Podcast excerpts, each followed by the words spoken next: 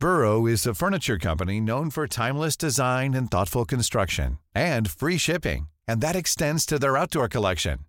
Their outdoor furniture is built to withstand the elements, featuring rust-proof stainless steel hardware, weather-ready teak, and quick-dry foam cushions. For Memorial Day, get 15% off your Burrow purchase at burrow.com slash ACAST and up to 25% off outdoor. That's up to 25% off outdoor furniture at burrow.com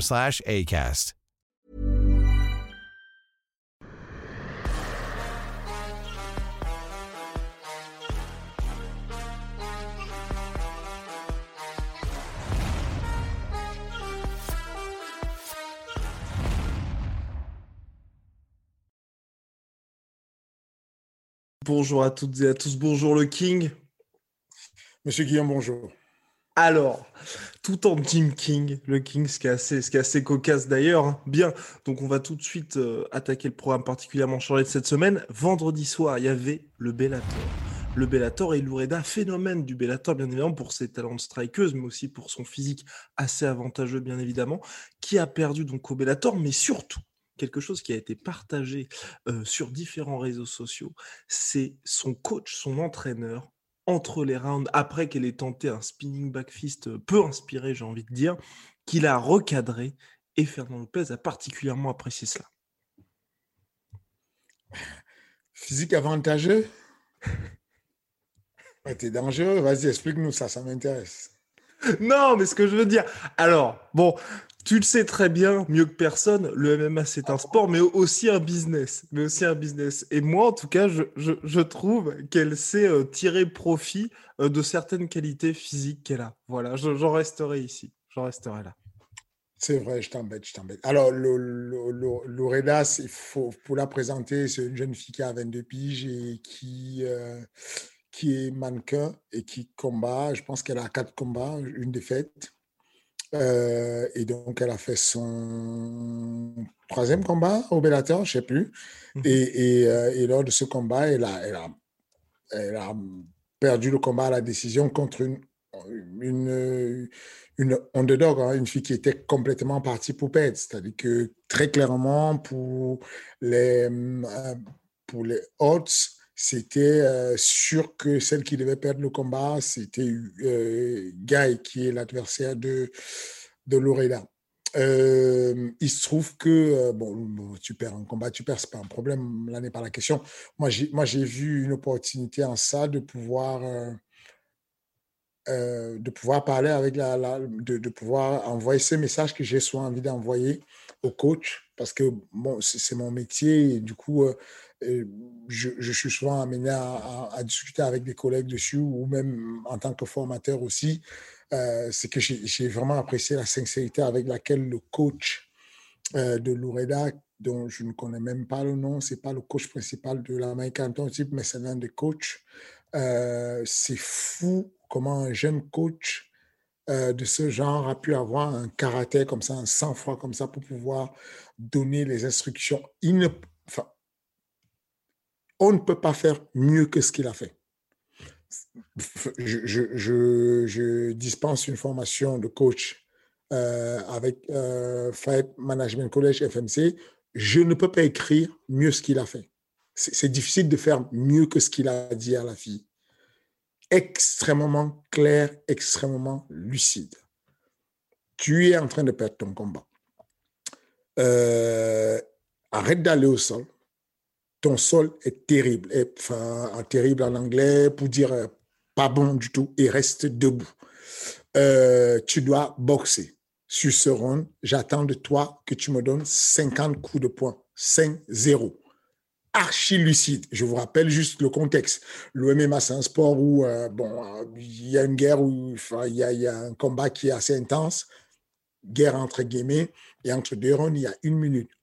Pour atteindre déjà le, le, le, le banc, la chaise de votre athlète, vous avez perdu 10 secondes. Il vous reste 50 secondes pour lui faire une théorie du sandwich, sur laquelle on parle de, de donner la première tranche de pain où il y a euh, les bonnes choses qu'elle a faites, la seconde tranche où il y a la garniture, c'est un peu les choses assez dures, et, et la dernière tranche de pain qui sont les bonnes choses qu'elle pourrait faire ou les axes d'amélioration sur le round d'après. Voilà un peu la base pour synthétiser la communication que je recommande au coach. Et là, il a pris un raccourci. Très simple. Il est allé sur la garniture directement. Mais parce qu'on est à un moment donné où on ne peut pas faire autrement. En gros, c'est simple. Elle vient de perdre deux rounds. Et il lui dit, si tu refais les coups de pied retournés, euh, pétés que tu fais depuis tout à l'heure, tu perds le combat. Si tu vas au sol, tu perds le combat. C'est simple. Il faut que tu la touches, il faut que tu sois agressif, il faut que tu avances dessus, il faut que tu lui marques des points, et que tu, que tu lui portes des coups. Et, et j'estime à 50 coups ce que j'attends de toi. C'est juste phénoménal. Avoir une lucidité d'être aussi précis dans une analyse en l'espace de 30 secondes, je l'ai trouvé phénoménal pour, pour, pour, ce niveau de coach. Et oui, j'ai eu envie de partager ça avec euh, euh, les personnes euh, de, de, qui sont un peu, qui, connaissent ce mouvement du MMA, qui sont des coachs, qui sont des, des, préparateurs mentaux, des préparateurs physiques, tout le monde qui est autour de la sphère d'ailleurs. Cette fameuse demande qui m'est faite à la fin de, du, podcast où on me demande de faire, où je fais une annonce pour demander de liker, de, de vous abonner, je le fais tout de suite. C'est le moment de commenter pour me donner vos avis sur ce que vous pensez de de cette manière d'agir concrètement Est-ce que ça vous a choqué? Euh, Moi, je sais que sur mon post, moi, j'ai lu les commentaires des personnes qui disaient, mais est-ce que ce n'est pas en amont qu'on aurait dû faire ça? Est-ce que ce n'est pas en amont qu'on aurait dû préparer la jeune fille et tout? Non. Oui, j'imagine qu'on l'a bien préparé en amont. On sait c'est quoi. American Top Team, c'est une grosse team qui sait préparer les gens. Mais encore une fois de plus, moi, je le marque sur mes, mes euh, comment j'appelle ça, sur mes comptes de euh, sur mes, papiers, mes PDF de game plan, je les marque en fin de papier en rouge. Euh, cette analyse est basée sur euh, du visionnage des vidéos de ton adversaire et ne te, ne te soustrait pas à la possibilité de réadaptation en temps réel, puisque ce que je viens de voir n'est que des vidéos anciennes et je fais des hypothèses qui m'amènent à une déduction. Je ne peux pas te garantir que ce sera la clé du combat. Et à partir de là, on est en situation réelle où tu vois ton athlète qui va vers quelque chose où c'est compliqué. Je, euh, c'est, c'est le langage qu'il faut avoir en disant, OK, prenons le cas, euh, Nassoudine est, dominé, il est pris, le gars le bloque contre la cage, le gars le, et, le gars l'étouffe au sol, le bloque contre la cage. Je dois avoir un discours très bref et très simple. Nassoudine, tu viens de perdre deux rangs. Je ne suis pas peut-être celui du premier, mais le deuxième, tu l'as perdu. Voilà ce que je t'explique. Si tu perds encore le rang, s'il te touche et vous allez au sol ou tu es contre la cage, c'est certain que tu vas perdre le combat parce qu'il va t'endormir, il va gagner au point, c'est certain. Ce n'est pas parce que je suis méchant ou je suis dur, c'est que je veux lui donner l'information parce que s'il sait exactement s'il perd, il va peut-être donner le meilleur de lui-même et se surpasser parce qu'aucun adepte n'a envie de perdre. Et c'est ce que ce coach a essayé de faire et j'ai trouvé ça fantastique. Bah voilà, en tout cas, bravo au coach de Loreda. Ça n'a pas suffi, bien évidemment, pour qu'elle s'impose, mais en tout cas, donc, euh, qu'elle fait toute l'entièreté de sa carrière professionnelle au Bellator. Elle garde son following, ce côté bien évidemment prometteur, donc on suivra avec attention son prochain combat. Fernand, il y avait aussi l'UFC ce week-end. Cody Gaband contre Rob Font. Rob Font qui sortait d'une victoire par TKO contre Marlon Moraes. Marlon Moraes qui était troisième mondial avant donc sa défaite contre Robfond, Robfond qui a pris sa place, mais il y avait pas mal de points d'interrogation contre lui, enfin à, son propos.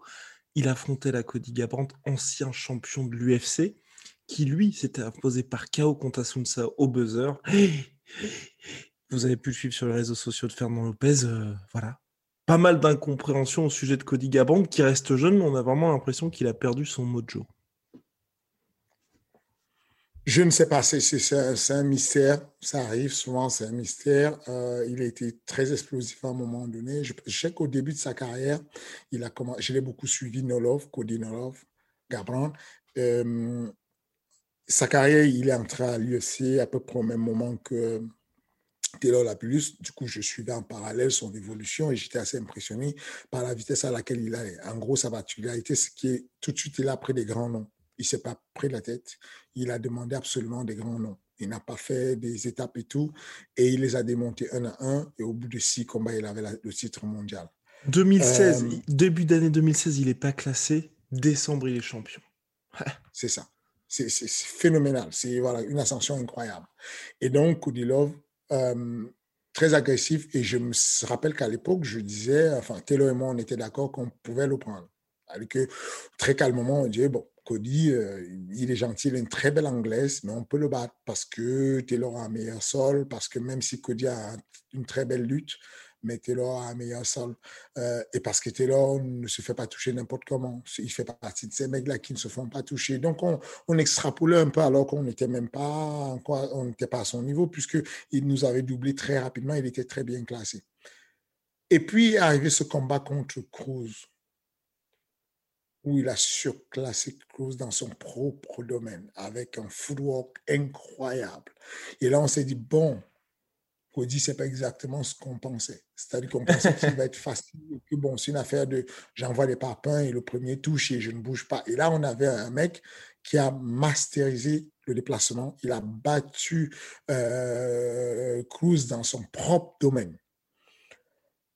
Voilà, euh, gros respect, voilà quoi. Mais voilà un peu ce que je savais de lui. Ensuite, il y a cet arrêt qui le met pendant quelques temps sur la touche. Et là, le retour, c'est, j'ai posté un truc où j'ai dit le MMA est probablement l'un des sports les plus violents émotionnellement. Le, le désentraînement cause des dégâts incroyables. Le, le manque d'inactivité en, MMA est dévastateur. Tu sors, tu vas en vacances, tu reviens des vacances de six mois, euh, le MMA a changé. Tu parles de ça en termes de, tu parles de ça en termes d'entraînement en termes de combat? Ou en termes de ring roast, comme on appelle ça, on dit. Euh, ouais, le ring roast, c'est ça. Voilà, en termes du fait de ne pas combattre, quoi, de l'inactivité pure et simple. Donc, euh, tu peux t'entraîner comme tu veux, mais si tu es hors jeu et tu ne t'entraînes pas, tu, tu le sentiras. Quoi. C'est, le MMA, c'est terrible comment la mise à jour, est, elle est tout.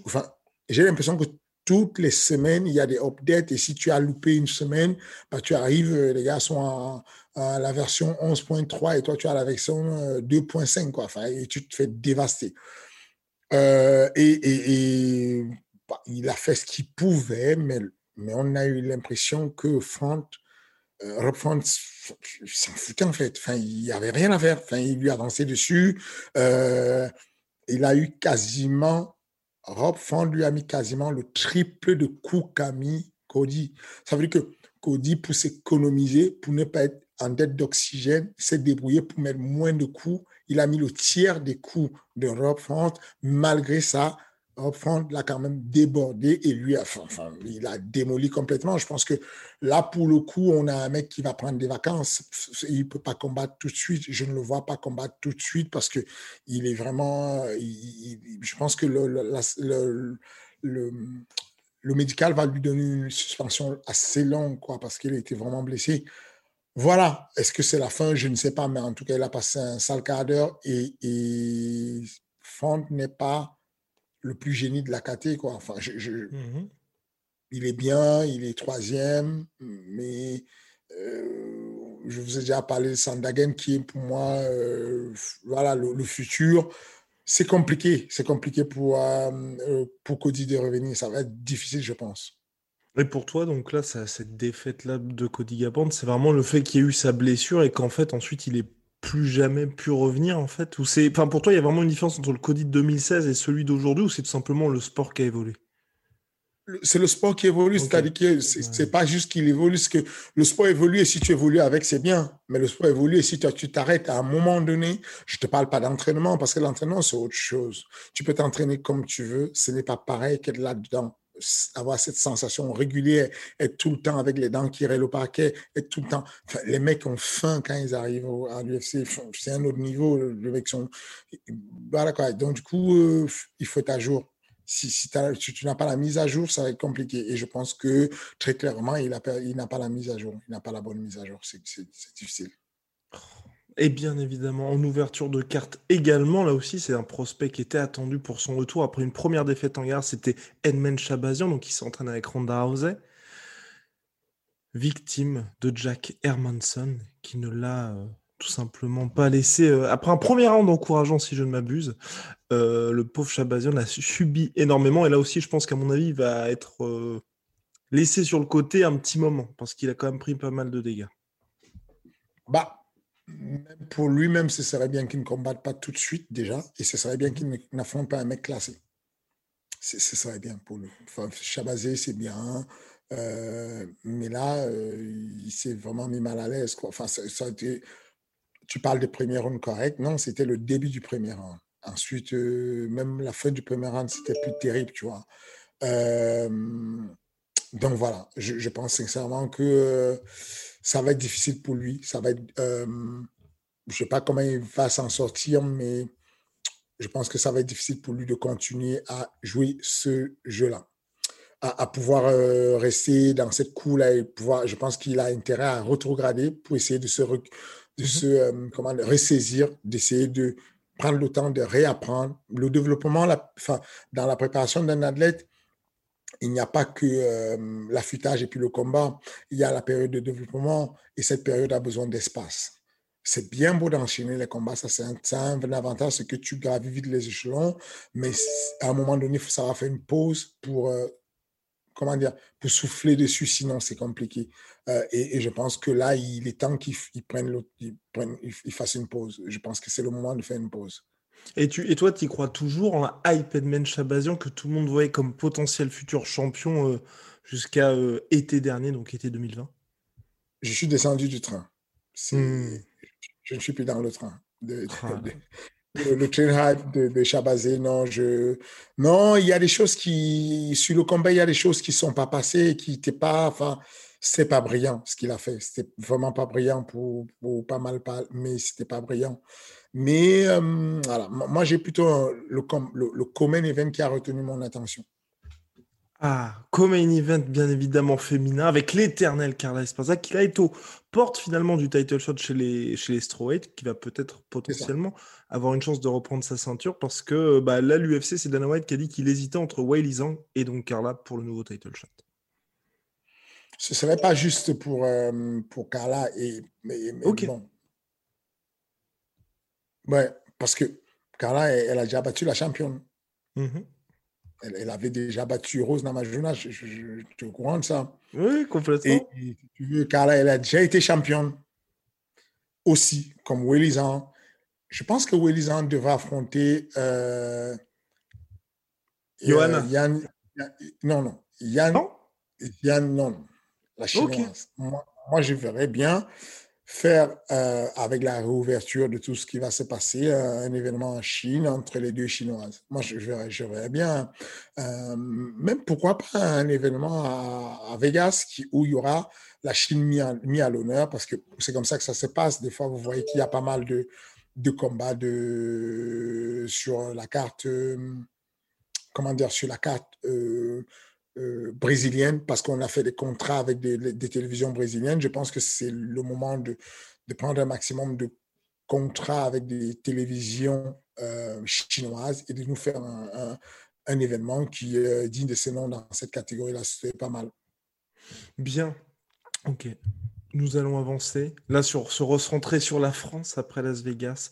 Donc là, la France 100% fight, donc organisation historique finalement du MMA en France, qui a annoncé sept, euh, événements pour la saison 2021-2022 tous en pay-per-view. Et là, il y a eu le programme qui a été dévoilé en grande pompe, donc sur le compte YouTube du 100% Fight, dans une interview organisée par le promoteur Stéphane Chauffoyer, donc dit Hatch. Qu'as-tu pensé de ce programme-là, qui a l'air quand même, mine de rien, assez ambitieux Et puis c'est vrai que c'est assez intéressant de voir que l'organisation un petit peu historique se lance vraiment à fond dans le pay-per-view.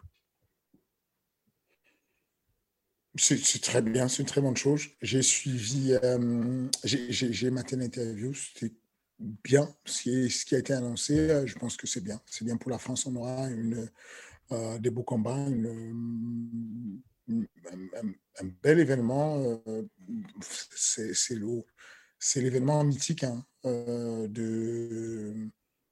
C'est l'événement mythique qui a souvent eu lieu, qui a, qui a toujours été là, le 100% fight. Je suis curieux de voir comment, euh, comment ils vont se, comment ils, ils, vont s'adapter à l'évolution des choses. Parce que mine de rien, il y a des avantages et des inconvénients à être ancien. On est ancien, il y a l'avantage d'avoir une très belle expérience, de savoir contrôler les coûts, de ne pas dépenser n'importe comment, de, de savoir éviter les pièges de l'événementiel. Mais il y a aussi le côté conservateur. Et pourtant, les nouveaux arrivent souvent avec des dents longues et ont des, idées euh, assez novatrices.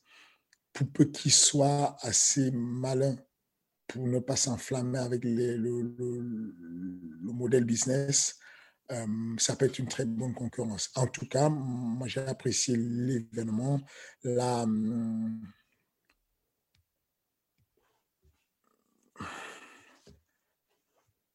J'apprécie les, les, annonces. Je vais, euh, je, vais pas aller plus loin que ça, dans le sens où euh, bah, les gens sont assez sensibles dessus et des fois prennent mal euh, certaines remarques. mais pourtant, il y a beaucoup de bienveillance dans ce que je dis vis-à-vis de vis-à-vis de, de l'organisation, du 100% fight et tout ça. Mais de la même manière que des fois, il y a des combats où toi, là, tout à l'heure, tu parlais de, du prochain combat de, de Carla Esparza et tu as dit, moi, j'ai envie de voir Wellizan. Euh, et moi, j'ai dit, euh, maintenant, moi, j'ai envie de voir euh, Wellizan contre Yann, la chinoise.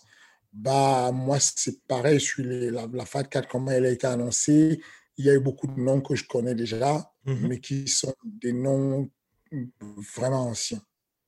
Et, et, et, je me dis, euh, on a, moi, dans ma petite carrière, même en tant que ce soit athlète ou combattant, j'ai grandi avec certains noms que j'ai connus. Euh, j'ai commencé à combattre, euh, j'ai combattu mon premier combat pro, c'était à l'extrême gladiateur, donc il fait partie du 100% fight. j'ai fait combattu plusieurs fois 100% fight, donc ça m'a beaucoup aidé dans ma carrière.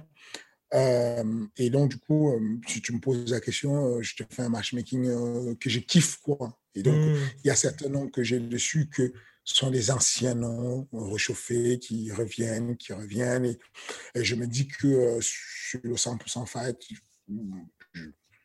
voilà quoi, ça aurait été bien qu'on ait de la fraîcheur, quelque chose de, de, frais. Maintenant, encore une mmh. fois de plus, une, un événement n'est pas fait que de des, de la, des cadres de rêve. C'est mmh. aussi fait des cadres possibles parce qu'on maîtrise les coûts, on maîtrise le, le, modèle business et, c'est là où ça va être intéressant. en tout cas, moi, j'ai hâte de voir euh, le PPV, je vais l'acheter. Euh, je, vais acheter le PPV clairement. Intéressant en plus, 5,99 euros. Voilà. Pourquoi, se priver Surtout qu'ils ont proposé, je crois, 35 euros pour toute l'année, un truc comme ça. C'est ça, pour les 7 événements. tous les 7 événements, je vais acheter tout l'abonnement à l'année. Et puis, euh, puis voilà, il y a des, combats sur lesquels je serais déçu parce qu'en termes de, de match-up, je déjà vu ça, on a déjà vu. Et puis, il y a d'autres sur lesquels je, vais kiffer. Euh, mais voilà, je suis impatient des nouveaux match-up, des choses euh, un peu fraîches où, on va voir euh, je fais confiance au, promoteur. Achille a su faire des matchs corrects et, et, donc je pense que euh, un moment donné, euh, je, suis une, une carte et j'aurai j'aurai pour mon prix. En tout cas, je, sais que je vais l'acheter pour deux choses. La, première partie, c'est que je vais l'acheter parce que je suis curieux de connaître le c'est mon métier. Je connais quasiment tout ce qui se passe dans l'écosystème du MMA. J'adore, je kiffe ça. J'en fais un devoir d'essayer de, de, comprendre tout ce qui s'y passe. Donc, euh, même quand je rate des événements, je les remets en replay. Et donc, c'est un devoir pour moi d'acheter de, euh, les sept événements. Je vais les acheter pour ça. Et puis, je vais les acheter aussi par solidarité. Je, je, encore une fois de plus, je, je milite pour euh, le consommer français je pense que pour que notre MMA se développe, il faut qu'on consomme ce qu'on vend. Et donc, euh, par soutien pour le 100% Fight et pour les services qui rendus à la France et aux combattants français, je vais l'acheter et j'invite euh, les autres personnes à acheter le PPV. Formidable. Donc, en tout cas, ce sera un premier événement, je crois, c'est fin octobre, le 29, si je ne m'abuse, avec Zoumana Sissé, Ramzan Jembiev et Manu Dawa en tête d'affiche. En tout cas, c'est intéressant, c'est vrai, de voir. Euh, enfin, moi, je suis vraiment curieux de voir si le pay-per-view va prendre en France un pays qui est réputé pour, euh, pour un public assez difficile avec ça. Euh, aussi, Fernand, ça vient d'être annoncé par le Cage Warriors. La revanche tant attendue de Morgan Charrière le 25 juin contre Jordan Vucenic. Bon, logique. Let's go. let's go. Let's fucking go. Non, bah, c'est logique, c'est un bon truc, c'est un bon. Alors, moi, je ne suis pas quelqu'un des, des, revanches. Hein. C'est moi, je ne suis pas. Euh, je, avec mes athlètes, je ne, je ne suis pas des personnes pour essayer d'avoir des, des, matchs revanche. Zouman Assisté a battu euh, Francine Ganou. Hmm. Qui viennent se venger ou pas, euh, sans tampon en fait. C'est, voilà quoi. Moi, je ne suis pas quelqu'un de revanche. Maintenant, je pense que euh, pour Morgan, c'est important de, de, de, remontrer quelque chose de bien. Attention, c'est un, c'est un couteau à double tranchant parce que du coup, sur le match revanche, si tu perds, euh, ça t'éteint une fois pour toutes. Quoi. C'est, c'est, quand même de la pression de la part de. Euh, c'est la pression sur les épaules de Morgan Charrière. Hum, où, voilà quoi. tu sais qu'il y a beaucoup de personnes qui ont cru en toi, qui ont pensé que tu avais gagné le combat je suis le premier à avoir cru qu'il avait gagné le combat. Euh, et donc, euh, ça peut mettre une pression, alors qu'il ne devrait pas avoir de pression. Hein, c'est un combat, c'est tout. Mais non, moi, je ne suis pas. Le combat, il est pas. En gros, il faut, il faut être pragmatique. La revanche, en général, c'est. Le match revanche, c'est une affaire d'ego. En réalité, le mec est passé, il est passé sur ton compteur, que tu l'aies ou que tu es quelqu'un d'autre. Ça va être un verre dont tu as besoin. Tu as besoin d'un verre, tu as besoin de victoire et, que ce soit contre lui ou quelqu'un d'autre, ça ne change pas la donne. Tu, peux te gargariser de dire, moi, tous les mecs qui m'ont battu, je les ai battus, ça ne change pas la donne, ils t'ont battu à un moment donné. Donc, moi, je ne fête pas parce que c'est un match revanche, je fête parce que c'est un beau combat qui a eu lieu et qu'on va revoir un, match 2 et, ça me fait plaisir. Formidable. Je vais peut-être te mettre donc là. Oui, c'est important que les gens euh, soient au courant. À chaque fois, on prépare soigneusement ce qui va être dit dans chaque épisode de King and the On a notre petit planning, mais on se permet des petites sorties de route. Mehdi Medlagdar sur ses réseaux sociaux, il y a cinq jours, a dit on se donne rendez-vous dans six semaines. Il y a deux semaines, on a eu l'exclusivité de Nasruddin Nasrudinov qui participera au Contender Series. Alors, est-ce qu'il y a quelque chose à nous annoncer? Parce que j'ai suivi minutieusement les posts du Cage Warriors, il n'y a rien qui a été annoncé pour le moment. Mehdi combat bientôt. Je vois. D'accord. Pour euh, le title shot, euh, quelque chose comme ça, ou je dois attendre pour. Enfin, on doit attendre pour avoir toutes les informations? Non, non, il n'y aura pas de. Je ne vais pas mettre de suspense dessus. C'est pas pour le. Il avait le title shot. Euh, il a eu malheureusement une blessure qui, qui nous a obligés à nous retirer de titre, de, du combat pour le titre. Euh, et donc, c'est euh, c'est celui avec, contre lequel ils avaient fait un match nul qui va faire le titre. Un sacré, bah, c'était le combat de l'année au Cage Warriors, qui, qui, est disponible sur YouTube en plus, je crois. Donc euh, voilà. C'est ça. Donc l'adversaire de Mehdi avec lequel ils avaient fait le combat de l'année au Cage Warriors devient le prochain contender pour le titre. Et puis challenger pour le titre. Et puis Mehdi fait la queue et, il fait un match de, de qualification pour pouvoir faire le titre. Et ben voilà, bah superbe. Bah, vous voyez, on a des petites exclus, ça fait plaisir. Alors, le gros sujet de la semaine. Fernand, c'est bien évidemment le coaching, vous le savez. Fernand Lopez, donc, qui est entrepreneur, ancien combattant, entraîneur, et puis chef d'entreprise, bien évidemment. Donc là, pour le coaching de haut niveau, il va y avoir différents points, parce que je ne sais pas si vous êtes au courant, mais il y a aussi FMC, Fight Management College, qui est l'institut de formation que Fernand a lancé, c'était l'année dernière, l'année dernière, ou début de cette année. Là, il y a une deuxième session qui arrive très prochainement, donc cet été, qui vise à former... Euh, bah, les gens qui souhaitent s'intéresser, qui sont déjà professionnels, si je ne m'abuse, pour soit avoir leur propre salle ou soit être coach de haut niveau. C'est bien ça? C'est bien ça. Et donc là, on va voir. Oui, vas-y. Mais la question, c'est quoi? C'est-à-dire que. Et voilà, la question, c'est tout simplement. comment, tu poses le débat là? Et voilà, je euh, pose le débat assez simplement. Il y, a, il y a entre 20 000 et 50 000 personnes qui nous regardent et écoutent chaque semaine. Et là, elle se pose mhm. la question c'est le gars, il est intéressé, ou, ou la fille est intéressée, elle se dit comment est-ce que je peux devenir coach pro de haut niveau? Voilà. C'est tout. Là, je mets une pièce dans la machine Fernand Lopez et c'est parti. Ok, l'idée c'est ça. L'idée, ce n'est les formations qu'on donne. euh, sont des formations d'un peu plus d'une centaine d'heures. Donc, euh, ce sont des centaines d'heures de formation qu'on donne sur le niveau 1, 2, 3 de coach. Euh, ces formations ne, te, ne font pas de toi partie d'un niveau zéro à coach. Ces formations sont intéressantes quand tu as un socle. Tu ne peux pas faire une reconversion en disant je suis un peintre, j'ai jamais entendu parler du MMA, je vais faire FMC et je serai coach de MMA.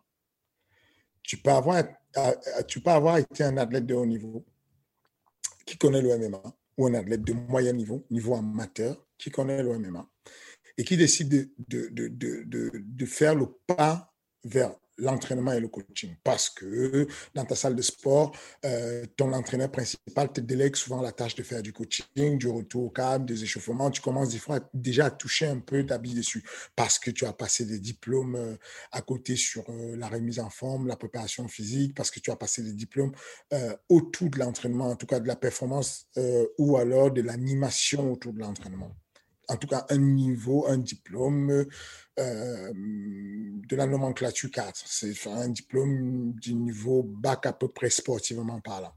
À partir de ce moment-là, euh, tu peux venir compléter ta formation. En gros, il y a des diplômes qui sont des diplômes administratifs pour avoir accès à quelque chose, et puis il y a des diplômes qui sont des diplômes d'école, où il y a de la connaissance. Donc, on vous dit, euh, vous avez été diplômé de, euh, de l'université d'Harvard, vous avez été diplômé de, enfin, de, de, l'université.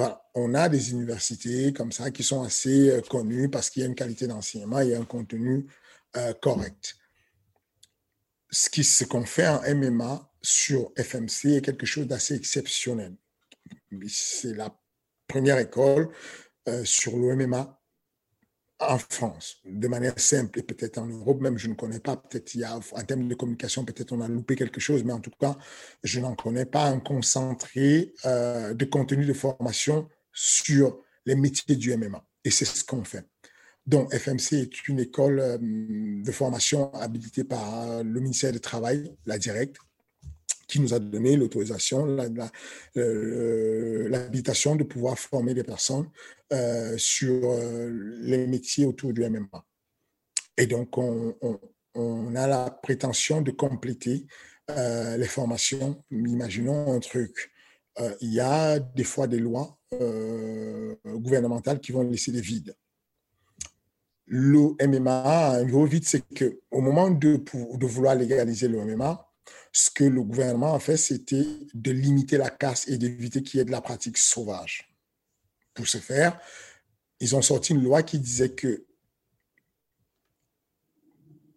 il ne faut plus qu'il y ait un vide juridique sur la qualification. L'article L212 du Code du sport qui dit que nul ne peut enseigner, éduquer ou, euh, euh, voilà quoi. En tout cas, enseigner euh, l'OMMA sans être diplômé. Ça, c'est un vide qu'il y a, qui avait que sur le MMA et toutes les autres disciplines ont une euh, obligation de qualification avec un, cadre professionnel et tout ce qui va avec. Dorénavant sur le MMA, comme il n'y a pas encore un diplôme de MMA, le texte dit ceci.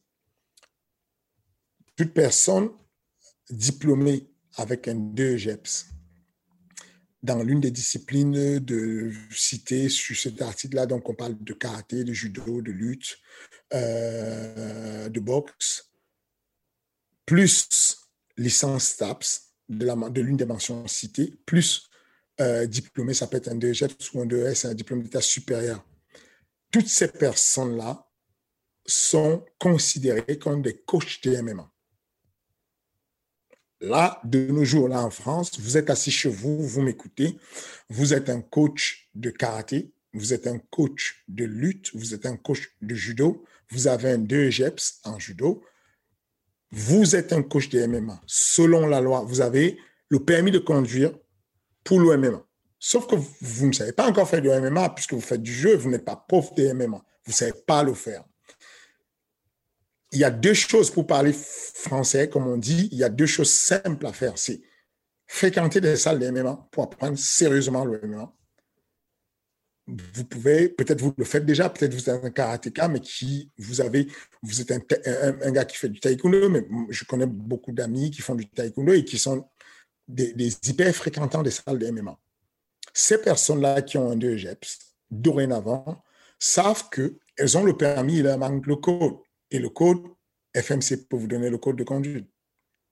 Enfin, on, a prouvé, l'écosystème de FMC a prouvé avec le temps qu'on avait euh, la compétence pour pouvoir transmettre de la pédagogie autour du MMA. C'est quelque chose de quantifiable aujourd'hui. Quand, quand, on parle si on prend l'exemple du MMA Factory, on sait que vous pouvez annoncer que vous êtes un expert en bâtiment parce que vous avez passé euh, euh, le, BTS, BTP, ce que vous voulez. Mais ne, vous trompez pas, si vous n'avez pas fait du terrain, si vous n'avez pas l'expertise sur le terrain, il va être difficile de suivre et d'être un, expert. Concrètement, ce que j'essaie de vous dire, c'est que on a du recul au MMA Factory, on a du recul chez Infinity, on a du recul chez, euh, euh, euh, Clément Marcoux. On a là, je vous cite là des salles de sport où des responsables de ces salles de sport sont des intervenants sur FMC, des personnes qui ont prouvé avec le temps qu'elles avaient de l'expertise, tant sur le côté connaissance scientifique de la chose, avec des formations très concrètes au niveau de l'État, au niveau des écoles, euh, que sur le fait du terrain, ce qu'elles font sur le terrain. On a du recul aujourd'hui. Moi, j'ai travaillé, euh, j'ai fait mes formations sur l'ingénierie en électrotechnique. J'ai fait euh, des, des, câblages d'ascenseurs, j'ai fait de l'électrotechnique. Si aujourd'hui, après avoir fait 10 ans sans toucher un câblage, je ne sais même plus comment visser un domino, si on me ramène sur un chantier, je vais ralentir le chantier parce que je ne suis plus expert. Je ne pratique pas. Nous, au MMA Factory, je suis devenu expert dessus parce que tous les week-ends, tous les week-ends, je suis quelque part en train de coacher quelqu'un. Donc, vous pouvez dire ce que vous voulez. Quand vous avez un gars qui peut, un pâtissier qui est capable de vous faire du pain tous les jours et un pâtissier qui vient d'arriver et qui a étudié, c'est pas pareil. On a ce recul, on a cette expertise pour vous dire que on a réussi, enfin, et puis, pareil, j'aime aussi prendre l'exemple de dire, vous pouvez former un champion de temps en temps. Euh, mais quand vous avez un certain nombre de champions récurrents qui sont formés souvent au même endroit, on peut dire sans risque de se tromper qu'il y a de l'expertise de ce côté. Je, parle là en, en tout humilité. Et donc, je, pense que c'est ce qu'on apporte aujourd'hui au, au, au, Management College. Vous avez entendu parler de François Laurent, qui est un, un, agrégé euh, et qui est un expert sur euh, le juge brésilien, troisième degré du juge brésilien, je crois le troisième degré aussi en judo, euh, qui est préparateur physique pour des clubs de rugby, euh, qui gère le service des sports à l'Université de Nanterre, qui est formateur au, chez FMC. Vous avez entendu parler, vous avez fait récemment une vidéo avec Clément Marcou, qui est intervenant sur la préparation physique FMC moi, je suis tout le temps impressionné par euh, Clément. Je l'ai eu comme élève. Il était en formation à l'INSEP sur les diplômes d'état supérieur. J'étais son tuteur et son professeur. Euh, j'ai vu son ascension. C'est phénoménal ce qu'il est capable de faire. La restitution de ce qu'il est capable de faire, c'est incroyable. C'est quelqu'un qui a été sur le terrain, qui a été manager, qui été entraîneur, qui a eu enfin, c'est fou le hasard, qu'il y a eu un, un, événement qui s'appelait FMC, mm. Fight euh, Marco Clément. Et, et, donc, euh, sa salle de sport aujourd'hui s'appelle FMC et il est intervenant sur la préparation physique euh, chez, chez, nous. On a le, le, le, nutritionniste Drummond de la méthode Drummond, vous pouvez regarder sur Internet et tout, vous allez voir ce qu'il est capable de faire, ce qu'il fait. Vous l'avez souvent vu sur BFM TV. C'est un expert de sur la diététique et puis euh, tout ce qui est santé. Euh, vous avez Benjamin, euh, qui est à la fois, qui a été vice-président de la commission française des MMA, qui a été président de, du MMA Factory, ça fait maintenant, je crois, cinq ans, je ne sais plus exactement, mais qui a un certain recul, une expérience sur la manière de gérer des, comment dire, des, associations sportives, de gérer des institutions, des complexes sportifs, et donc qui va vous donner les secrets au max du max pour que vous ne fassiez plus les erreurs par lesquelles nous sommes passés. C'est-à-dire que tout ce que les experts qui ont des salles de sport chez FMC ont fait comme erreur, on les a synthétisés. On va donner ça aux personnes en disant voilà ce qu'il ne faut pas faire. Voilà le raccourci en parlant. Et, et, pour vous garantir ça, on vous donne un accompagnement sur 10 mois. Un accompagnement où, quand vous êtes sorti de la formation, tous les derniers dimanches de tous les mois, on fait une réunion Zoom où il y a un forum de questions, où il y a un suivi de vos projets sportifs respectifs. Voilà à peu près ce qu'on essaie de faire sur FMC.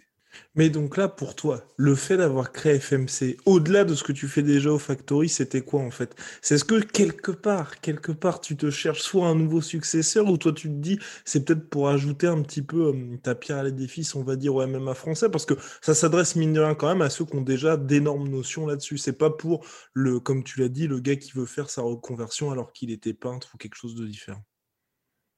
Non, moi, moi j'ai une très grande franchise. Je n'aime pas raconter les bobards. La première des choses euh, que j'ai envie de faire, c'est de gagner ma vie. Mmh que, voilà quoi. J'aime être très transparent avec les gens et ne pas raconter du pipeau. C'est-à-dire que euh, le temps, c'est de l'argent.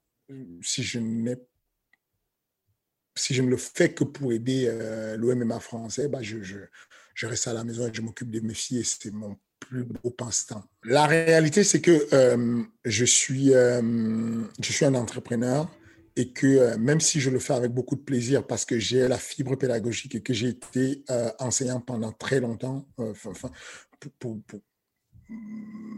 je ne, ce n'est pas avec plaisir que je repartage ce que, je, ce que j'ai déjà fait et que je reparle de ça, c'est juste pour donner un contexte. j'ai été responsable de formation à la Fédération de sport de contact avec un 6000 licenciés pendant très longtemps sur les diplômes du BMF1, du BF1, BF2, BF3, BMF1, 2, 3, jusqu'au diplôme d'État, jusqu'au plus gros diplôme du ministère des Sports, le diplôme d'État supérieur à l'INSEP. J'ai été formateur dessus. Euh, j'ai été formateur à la Fédération de lutte pendant quasiment euh, cinq ans. J'ai été formateur sur Challenge Academia, formateur sur euh, coordonnateur de formation sur des diplômes sur euh, euh, la préparation physique et, la remise en forme comme euh, le César. Enfin, c'était vraiment la, clé de mon métier, la formation et la pédagogie. Donc, j'aime ça.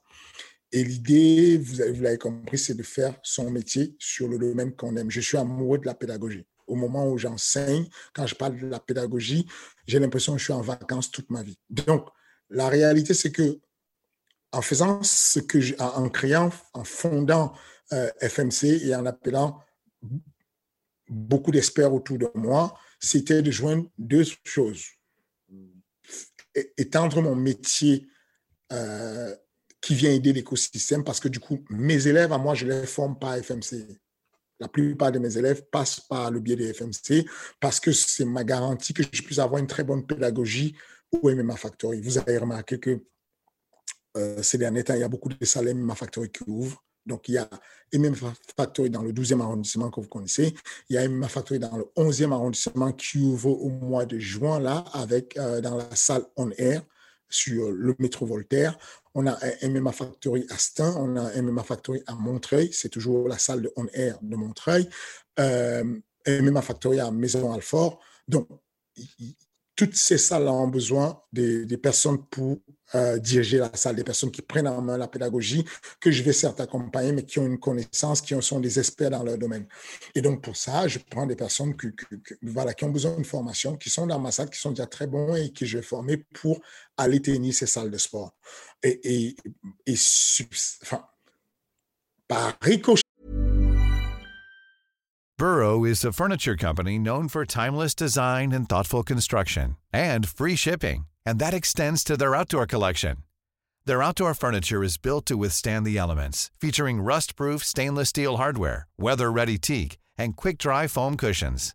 For Memorial Day, get 15% off your Burrow purchase at burrow.com slash ACAST and up to 25% off outdoor. That's up to 25% off outdoor furniture at burrow.com slash ACAST. J'aide, je participe à, mon petit niveau à, la, à l'avancée du MMA français. C'est-à-dire que avoir ces discours-là présomptueux de dire oui, euh, j'entraîne les gens au MMA Factory pour aider le MMA français. Déjà, c'est présomptueux, c'est pas, c'est pas vrai. C'est parce que c'est mon métier déjà d'enseigner. Parce que quand j'enseigne, on me paye. Donc, du coup, c'est mon métier, c'est comme ça que je gagne ma vie.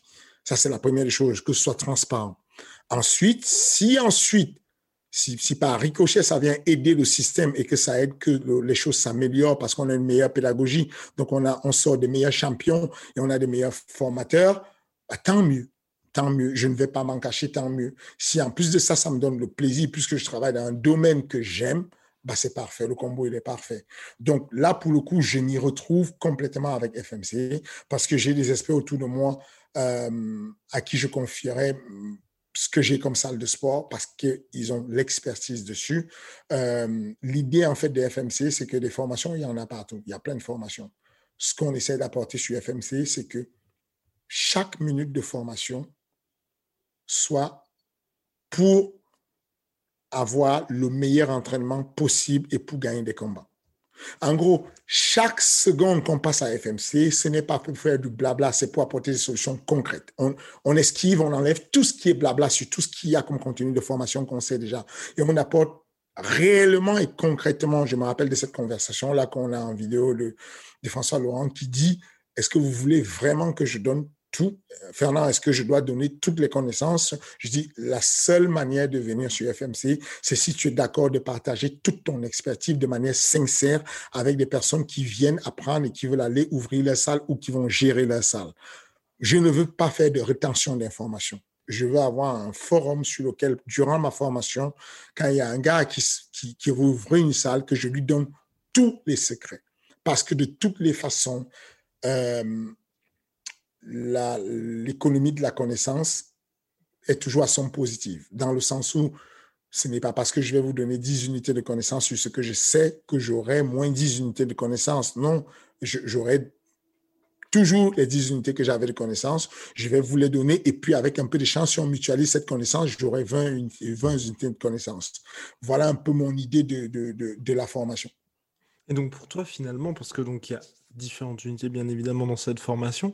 Qu'est-ce qui est le plus compliqué entre être entraîneur et avoir sa propre salle? Dans le sens, quand je ça bien évidemment, entraîneur dans le sens coacher des personnes ou gérer sa salle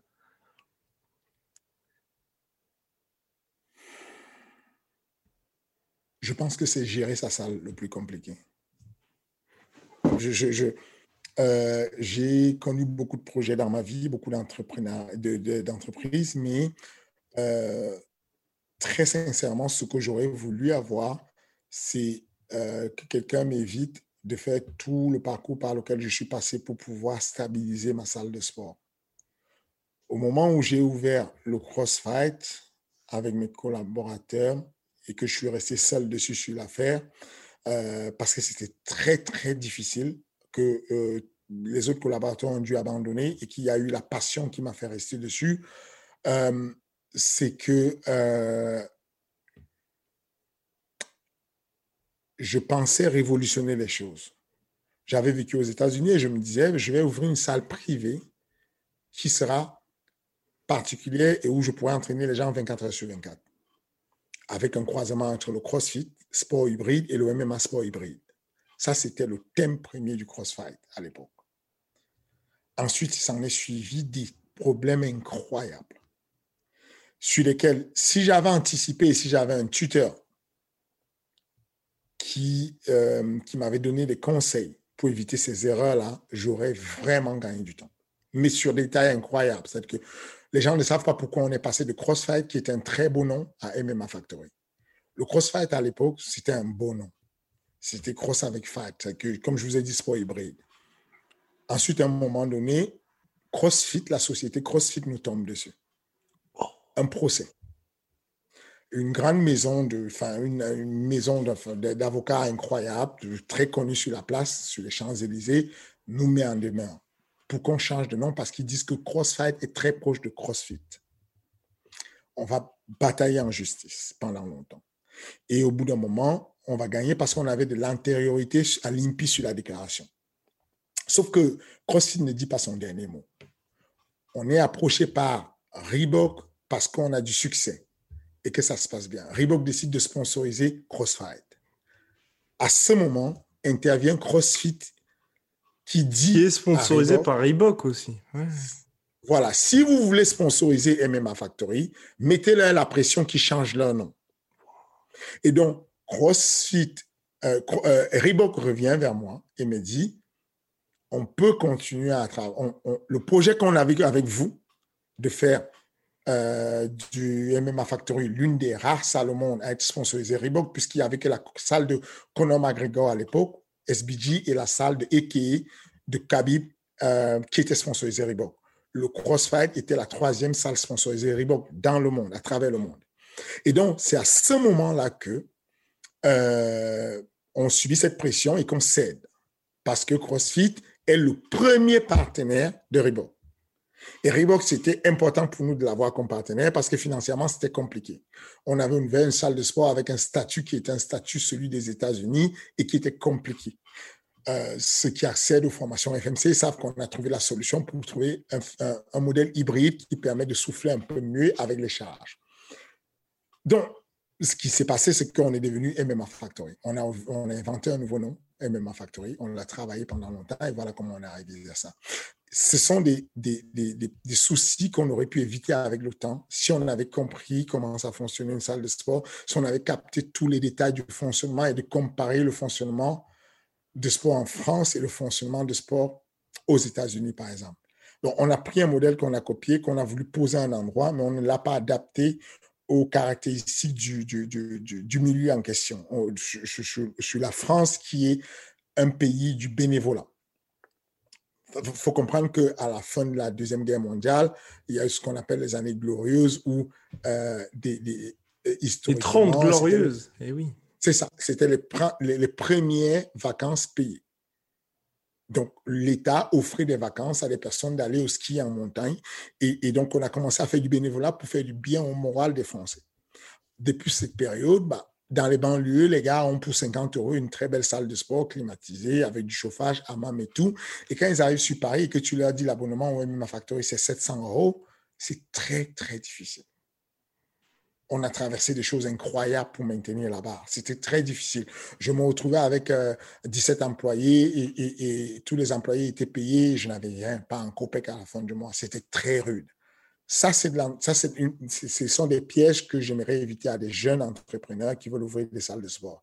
C'est la manière de, voilà. Donc, tout, tout, tout, tout ça, c'est pour ça que je dis, c'est plus difficile de gérer une salle de sport. Alors que être pédagogue, c'est facile. Moi, je prends mon pied tous les week-ends. Je, je, vous promets, j'ai un ami qui a l'une des meilleures écoles de, de, de, formation sportive, Challenge Academia, euh, Médéric. Bah, euh, je vais faire des formations chez lui. Euh, euh, me dit, Fernand, euh, ça fait je sais pas, deux ans, tu n'as pas récupéré tes sous, tu n'as pas été payé. J'oublie, je ne suis pas concerné par ça parce que je suis passionné de donner de d'échanger avec des personnes et d'apporter ma contribution, le peu de connaissances que j'ai. C'est vraiment un kiff de le faire.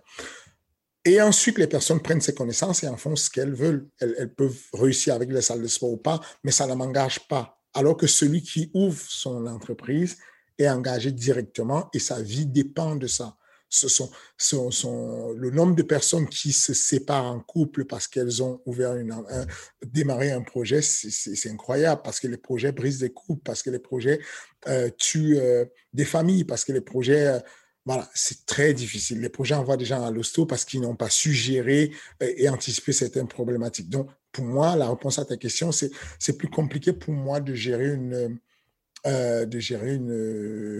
salle de sport Là, je ne vous ai même pas parlé de, du management. Quoi. je vous parle du management du personnel. Ça, c'est le plus gros boulot. Je suis, euh, ça c'est une casquette qu'on ne sait pas, je suis consultant. sur les, salles de sport pour des grandes sociétés au, Moyen-Orient et en Afrique. Euh, je travaille euh, secrètement, puisqu'on me demande de la confidentialité, sur la construction des projets euh, de type euh, grand projet, de type complexe sportif en mode INSEP, en mode PI, Institute. Ces grands projets, je vais apporter des conseils. Et l'un des conseils que je donne souvent, c'est le management du personnel, le staff qu'on va recruter. Si on me demande de, de recruter du staff et que je me contente de prendre les meilleurs de chaque pays pour constituer la meilleure équipe qui va aller bosser au PI Institute qui va se faire à, Abu Dhabi, c'est une grosse erreur. Parce que euh, la performance a plus besoin d'une synergie. Des personnes, je vais choisir des personnes moyennement compétentes qui s'entendent bien et qui communiquent parfaitement pour les mettre ensemble, un peu comme sur une table de marée, que de choisir des personnes très compétentes, mais qui n'ont pas les mêmes visions, les mêmes écoles, des personnes qui vont dire, moi, les étirements, je ne les veux pas dans ma salle. À moi, je suis un pro-étirement. Vous avez un conflit, quelque chose. Et donc, c'est un peu cette synergie, ce management du personnel où on va devoir recruter des personnes qui adhèrent au projet. Comment savoir si elles adhèrent au projet? Comment les recruter pour qu'elles elles épousent le projet et qu'elles ne veuillent pas faire naître d'autres projets dans le projet? Ça, on vous en parle sur FMC. Est-ce que potentiellement sur FMC, bah, tu pourrais euh, recruter des gens qui iraient ensuite au Factory? Quand je dis ça, bien évidemment, c'est ceux avec lesquels pour l'instant tu n'as aucun contact et quelqu'un qui pourrait te bluffer. Ou est-ce que ça t'est déjà arrivé, toi, plus globalement, on va dire, de faire une formation et il y a quelqu'un, un de tes élèves à un stage ou quelque chose comme ça, qui t'avait impressionné et t'a dit bah, pourquoi tu ne me rejoindrais pas au Factory? Bah, je, suis déçu que. Euh, euh, oh. Je suis déçu que tu n'es pas au courant de ça. J'ai annoncé clairement que euh, sur, euh, sur l'un des spots de FMC, j'ai annoncé clairement que on, allait recruter sur chaque, chaque année FMC trois coachs qui rejoindraient les équipes du MMA Factory. Parce que je, suis sûr qu'il y a de la graine, de la graine. On donne le meilleur. J'ai des, amis, des intervenants à qui je dis, donnez le meilleur du meilleur. Ne vous inquiétez pas. Vous pensez que vous perdez quelque chose au début. On a peur quand on donne toutes les connaissances. Mais, ça nous revient toujours. C'est rien. Je vous parle encore du commerce de, des connaissances. C'est génial, en fait, de partager. Ça ouvre des vannes et ça ouvre des portes pour que des personnes nous renvoient, en fait, de la connaissance. Donc, oui, très clairement, je, je n'ai fait que ça, en fait, toute ma vie. Quand j'ai, je vous ai dit que j'ai été formateur sur la, la Fédération française de lutte, j'ai été formateur sur la Fédération des sports de contact. Ça s'appelait la Fédération de, de euh, FMKMD à l'époque. Aujourd'hui, c'est Fédération de kickboxing et Muay Thai. Euh, bah, il y avait 46 000 licenciés. Je formais, embrassais peut-être, euh, je ne sais pas moi, 3 000 jeunes qui se formaient sur les BMF 1, 2, 3 bah, j'avais le temps de voir les gens passer. Donc, du coup, j'identifiais les profils. Je sais, je sais en profiling qui peut être un bon coach ou pas. Je, sais très rapidement, en deux secondes et tout, qui peut être un bon. Le bon coach n'est pas juste celui qui sait enseigner, c'est celui qui sait enseigner et qui sait vendre l'abonnement. C'est celui qui sait enseigner et qui comprend que le sport a changé. Le sport, ce n'est plus une discipline martiale sur laquelle tu enseignes quelque chose à des personnes qui te doivent respect, qui laissent les chaussures à l'entrée, qui arrivent à l'air, qui te saluent. Le sport est devenu, les, les membres d'une association sportive sont devenus des clients à qui on doit euh, c'est un service et qui viennent rechercher un service et, quand le mec euh, euh, voilà le mec arrive et qu'il est un retraité s'il te dit ah il fait beau aujourd'hui tu dois lui répondre oui effectivement il fait très beau parce que lui il vient chercher la socialisation il est recruté il n'a rien à faire chez lui. Et que quand tu reçois un petit jeune tu, tu maîtriser la psychologie de chaque tranche d'âge et maîtriser que le petit jeune, par exemple, euh, physiologiquement, il ne peut pas faire certains efforts et que euh, à son âge et tout, il est à l'âge du dehors de la vitesse et puis euh, il est plutôt psychologiquement sur la justice. Si tu lui dis que si tu touches les épaules trois fois, tu as marqué les points et que l'autre touche les épaules deux fois, il marque les points, tu le perds parce qu'il trouve que tu es injuste. Voilà, ça c'est tout ce qu'on apprend d'aller d'aller capter ça, d'aller capter ces petits détails-là de la communication, de la sphère de communication. De, vous, vous, le voyez souvent dans les salles de sport où euh, vous allez parler à, un individu et puis bah, vous lui parlez et il va, il va faire un pas en arrière, mais ce n'est pas un pas très précis. C'est comme s'il changeait de position pour bien se tenir. Mais c'est discret en fait. Une et, et vous refaites un pas en avant pour mieux lui parler. Il refait un pas maladroit, mais en gros, c'est pour vous signaler que vous êtes entré dans sa, sa cellule privée où il y a des intimes qui lui parlent et que vous devez garder une certaine distanciation. Tous ces petits détails de communication, de coaching dont on parlait tout à l'heure avec euh, Loreda qui a été coachée et tout, elle perd son combat, elle arrive dans les vestiaires. Effectivement, il a été dur avec elle. Il va pas se mettre dans les vestiaires tout de suite à lui dire euh, Mais qu'est-ce que tu as fait? Tu n'aurais pas dû faire ça, il fallait faire ça. Ça, ne sert à rien. Le combat, il est terminé. C'est du passé. On ne peut rien y faire. La question, c'est maintenant, c'est d'apporter de l'empathie. Et donc, en termes d'empathie, ce qu'on attend de ce coach-là, c'est qu'au lieu de parler, ou de verbaliser, juste faire une tape sur l'épaule de son, élève et s'asseoir à sa hauteur pour synchroniser le langage suffit pour que cette fille comprenne que je suis dans la compassion, je suis dans l'empathie avec toi, je comprends ta douleur et on va remonter la pente à un moment donné. Voilà ce qu'on essaie d'apprendre aux, jeunes en pédagogie et c'est ça que moi j'ai kiffé. Et, oui, très clairement, je, vais me nourrir de cet écosystème pour que ceux que je considère comme étant les meilleurs, je puisse les récupérer ou que je puisse les proposer à des salles de sport qui m'auront demandé du consulting pour les faire progresser. Et plus globalement, là, tu en parlais au début justement, l'expérience est infiniment importante, en plus bien évidemment de tout ce qui va être euh, dans le cadre des études pour le MMA. Toi, est-ce que justement, tu as déjà été confronté à ça, des gens qui étaient, on va dire, des coachs, qui étaient brillants euh, dans ce cadre-là, mais par contre, quand ils étaient sur le terrain, c'était un petit peu plus compliqué? Oui, oui, il y a beaucoup de coachs. on l'a tous vécu. Vous, allez, vous avez passé les diplômes. Euh, toi, sur la communication, j'imagine que sur tes bancs, tu as croisé des personnes qui étaient euh, très brillantes sur, euh, la production écrite, les rendus, les, bilans de synthèse, qui étaient des, personnes brillantes et qui, au final, euh, quand on arrivait euh, sur le terrain, des personnes, elles ont disparu, quoi. On les a pas vues. Enfin, Moi, dans hmm. ma génération, les personnes, quand je suis arrivé au MMA, les personnes, enfin, il faut capter que je suis arrivé au MMA il n'y a pas longtemps, il y a une dizaine d'années. Il y a des vrais, des, enfin, des, personnalités qui étaient là, quoi. Enfin, moi, pour moi, euh, quand je suis arrivé, savoir qu'aujourd'hui, je gère l'une des meilleures salles de sport euh, de, MMA sur la France, mine de rien, c'est une fierté parce que je sais d'où je pars. Enfin, je, n'étais personne, personne dessus. Quoi. Enfin, j'atterris, j'apprends, je regarde parce qu'il y a des personnes qui traversent des formations et il y a des personnes qui vivent la formation.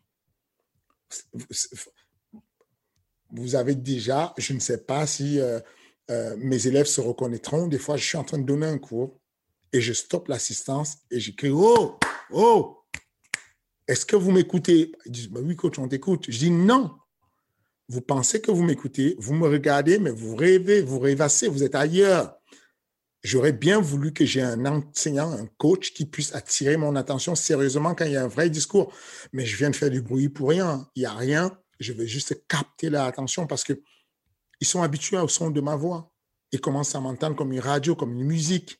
Et quand je veux que le message passe, je crie, je stoppe, je calme tout le monde et j'attire vraiment l'attention en disant attention, moi, il m'est arrivé d'être en salle de classe, de regarder le prof, d'avoir l'impression que je l'écoute, mais je ne l'écoutais pas, j'étais ailleurs, mais je, le regardais et on, on dirait que je l'écoutais religieusement, mais je n'étais pas là. Ça, c'est ça, c'est parce que j'ai une petite expérience dessus que j'ai combiné avec des connaissances scientifiques qui nous ont prouvé que au moment où on transmet de la connaissance, les gens ne gardent que 20% euh, de ce qu'on leur raconte. Et encore faut-il que l'enseignant puisse capter tous les canaux de communication, ce que j'appelle euh, la communication en VAC, euh, VAC. Il y a des personnes qui sont câblées sur le canal de visuel, d'autres qui sont sur le A de l'auditif et d'autres qui sont sur le, euh, le, le, cas de kinesthésique, donc c'est VAK. OK? Et donc, en fait, il y a des personnes qui sont sur le visuel et qui ont besoin de voir la technique pour mieux l'appliquer. Il y a des personnes qui sont sur l'auditif qui ont besoin d'écouter l'explication de la technique, bras dessous, bras gauche, la main droite, machin, pour l'appliquer. Et il y a d'autres personnes qui sont sur le kinesthésie, qui ont besoin de sentir la technique, donc de l'essayer pour l'appliquer. Et moi, je fais un arrosage automatique avec toute cette manière d'enseigner pour apporter quelque chose de pur. Euh, oui, voilà un peu, euh, voilà un peu euh, l'essence de tout ça. Formidable, en tout cas, vous pouvez, euh, si vous voulez plus d'informations, euh, checker tout ce qui se passe autour de FMC Fight Management, Management ou la collège sur Google, vous aurez toutes les informations et sur les réseaux sociaux, bien évidemment. Fernand, on va avancer avec les questions, les gens le savent désormais. Vous posez les questions sur YouTube en commentaire, on en sélectionne quelques-unes la semaine d'après. Là, on est un petit peu en retard, mais on avait fait une sélection qui était particulièrement intéressante. On a le temps, on va nulle part. On, va nulle part. On va nulle part. Et ben on va commencer par la première de Dutch Schaeffer. Attention, attention, Fernand dit tout 100% transparence. Question pour le King. Est-ce que les salaires des combattants UFC annoncés par The Sports Daily par exemple sont exacts? Ou les combattants bénéficient-ils de nombreux bonus en coulisses, etc. Non, il n'y a pas de bonus en coulisses. Euh, il n'y a pas de bonus euh, plus en coulisses que ça. Grosso modo, ce qui. Par exemple, quand Daniel Cormier avait dit qu'il avait touché un million de dollars comme bonus de vestiaire pour son combat contre euh, John Jones le premier, non, je ce, n'est pas quelque chose d'officiel. Ce n'est pas quelque chose hmm. de, En gros, une fois de plus, de, je n'ai pas connu ou entendu ou vu. Euh, quand c'est fait, ça se dit. C'est-à-dire que Dana White récemment, il a mis dans un sac euh, dans un sac euh, doggy bag des dollars qu'il a offert à qui, je sais pas, il y a quelqu'un qui a Figueredo. C'était Figueredo. Ça, ça se dit, ça se sait parce qu'il en fait une publicité. Explique-moi pourquoi il va le faire en cachette. Il a besoin de faire de la pub, en gros. Ce que je veux dire, c'est qu'il y a une légende urbaine qui fonctionne comme ça. Non. Il y a les. Enfin, je vais répondre à la question simplement. Est-ce que les, les chiffres sont justes? Les chiffres sont à peu près juste, sauf qu'ils se trompent puisqu'ils font des extrapolations. Le contrat que j'ai avec mes athlètes est confidentiel. Ils ne peuvent pas le voir, ils ne peuvent pas l'avoir vu. Ils partent sur la base du premier salaire de la personne, ils suivent l'évolution et font une extrapolation pour imaginer ce que l'athlète peut avoir touché. Grosso modo, par exemple, ils vont vous dire que Cyril son, sur son premier combat, a touché 10 000 plus 10 000, parce que sur la base, c'est ce qu'on donne. Sauf qu'au moment où moi j'ai négocié l'entrée de Cyril Gann à l'UFC, ce qui ne se fait quasiment jamais. Il y a très peu d'athlètes qui négocient pour entrer à l'UFC. Quand j'ai négocié son entrée à l'UFC, on a obtenu 16 000 plus 16 000. Ce qui était son premier salaire. Donc, déjà, sur la base du début, on, est déjà faussé. Si tu suis la base de quelqu'un qui a touché 10 000 plus 10 000, comme, Francis, par exemple, bah, si tu veux suivre l'échelle, au moment où il arrive sur 32 000, bah, tu te trompes déjà parce que hmm. l'autre, il part avec une grosse base où on lui a fait plus 3, plus 3, plus 3 et toi, tu n'as pas suivi. Donc, mais c'est un bel indicateur pour savoir à peu près combien la personne a touché. En gros, ils vont vous donner un chiffre où le gars a fait la ceinture. On va, on va vous dire qu'il a touché 560 000. Ils sont pas loin. Parce qu'en général, quand tu fais la ceinture, tu as environ le demi-million. Vous m'avez entendu parler souvent du demi-million. C'est parce que ça tourne entre 350 000 et 500 000 quand tu fais le titre en fonction des catégories. Mais voilà, euh, c'est, ça, c'est un média qui est assez correct dessus et qui va chercher à peu près ce qui s'est dit et qui va aller gratter des informations si euh, le, combattant l'a dit, mais qui va juste faire des extrapolations quand il ne sait pas exactement. On n'est pas loin de la vérité. Et, euh, donc, en coulisses, en coulisses non. En gros, ce qui se passe en coulisses, c'est le pay-per-view. Hmm. Il n'y a pas la magie. Le principe, il est simple. Tu ne peux pas gagner en avance ce que tu n'as pas produit. L'UFC te cap ton salaire, ensuite te dit, je te donne un point sur le pay-per-view. Je te donne deux points sur le pay-per-view. Sur chaque pay-per-view vendu, tu as un dollar. Et à partir de ce moment, tu sais que si tu vends un million de pay-per-view, tu auras un million. C'est aussi simple que ça. Et, en gros, ce que l'UFC répond à John Jones, qui demande beaucoup, c'est de lui dire, tu as vu ça, c'est quoi ce modèle business que tu nous apportes? On ne va pas te donner de l'argent. D'ailleurs, Shell euh, Sonnen le, le, en disant, Si tu commences à demander ta paye avant d'avoir fait le pay-per-view, ça veut dire que tu sais que tu n'es pas un bon vendeur de pay-per-view et tu veux voler l'argent avant qu'il ne soit sur le tapis. Sinon, tu ne paniques pas, tu demandes tes deux points puis le pay-per-view, tu attends gentiment. De toutes les façons, à la fin du combat, on va faire le décompte. Si tu as vendu 4 millions de pay-per-view comme Connor, bah, tu auras 8 euh, euh, millions ou ce que, tu, ce que tu mérites en fonction des points que tu auras eu. C'est aussi simple que ça. Ça, c'est ce que je connais. Ça, c'est ce dont je suis au courant. Maintenant, est-ce qu'il y a euh, Dana White qui se permet des fois de, de, dire, moi, je vais lui offrir 50 000 Il le fait des fois, mais il le dit la plupart du temps. Il n'y a pas un mec qui reçoit des sous en douce ou c'est assez clair, il ne cache rien. Euh, au moment où, euh, où euh, un athlète va affronter Mark Hunt qui va toucher 800 000, l'athlète peut toucher 80 000, il, il n'a pas à cacher. Il t'annonce mmh. clairement, Mark Hunt, c'est le mec qui vend le plus de pay-per-view parce qu'il il est connu par le K1, il est connu au Japon, la Chine, machin, en Asie, et en plus c'est aux États-Unis, Nouvelle-Zélande, donc il vend le pay-per-view. Toi, tu n'es pas encore connu, même si tu combats mieux que lui, on s'en moque, tu ne vends pas encore le pay-per-view. Ça s'arrête là, il ne cache pas. Je ne pense pas qu'il y ait des caisses secrètes. Euh. Et là, euh, on va dire, c'est une autre question qui est toujours en lien avec ça, bien évidemment. Avant, la commission athlétique du Nevada partageait les salaires des combattants. Toi, est-ce qu'en tant que, on va dire, manager, est-ce que tu trouves que c'est un bon move de l'UFC, justement, d'avoir arrêté ça? Parce que j'imagine que tu te basais aussi là-dessus pour dire, bon bah écoutez, mon athlète, moi, il est 15e mondial, là je vois qu'il y a quelqu'un qui est 13e qui touche tant. Est-ce que toi, justement, le fait qu'ils arrêtent ça, ça t'a posé un petit peu plus de problèmes?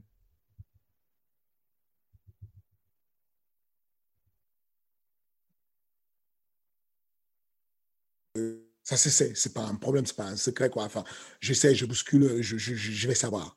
Donc, du coup, à partir du moment où il y a quelqu'un qui a touché, même s'il le dit en secret, je serais allé pousser le levier dessus. Tu vois, il m'a arrivé d'avoir des discussions et, où j'ai les discussions avec, euh, euh, avec Mick et tout, et, je lui dis, euh, Mick, à ce stade-ci, tu veux qu'on s'arrête là-dessus, mais moi je pense qu'il y a déjà eu un précédent. Il y a un tel qui a touché ce montant, si à tel moment, un tel, il te dit, OK, bah, tu sais ce qu'il en est devenu, tu sais pourquoi on a eu des embrouilles avec, tu sais pourquoi on s'est séparés, c'est parce qu'il avait justement touché ça, qu'il nous avait forcé la main, parce qu'on avait déjà mis 250 000 sur la communication, on ne pouvait pas retirer, on ne pouvait pas annuler l'événement, on l'a fait, mais on lui en a voulu après.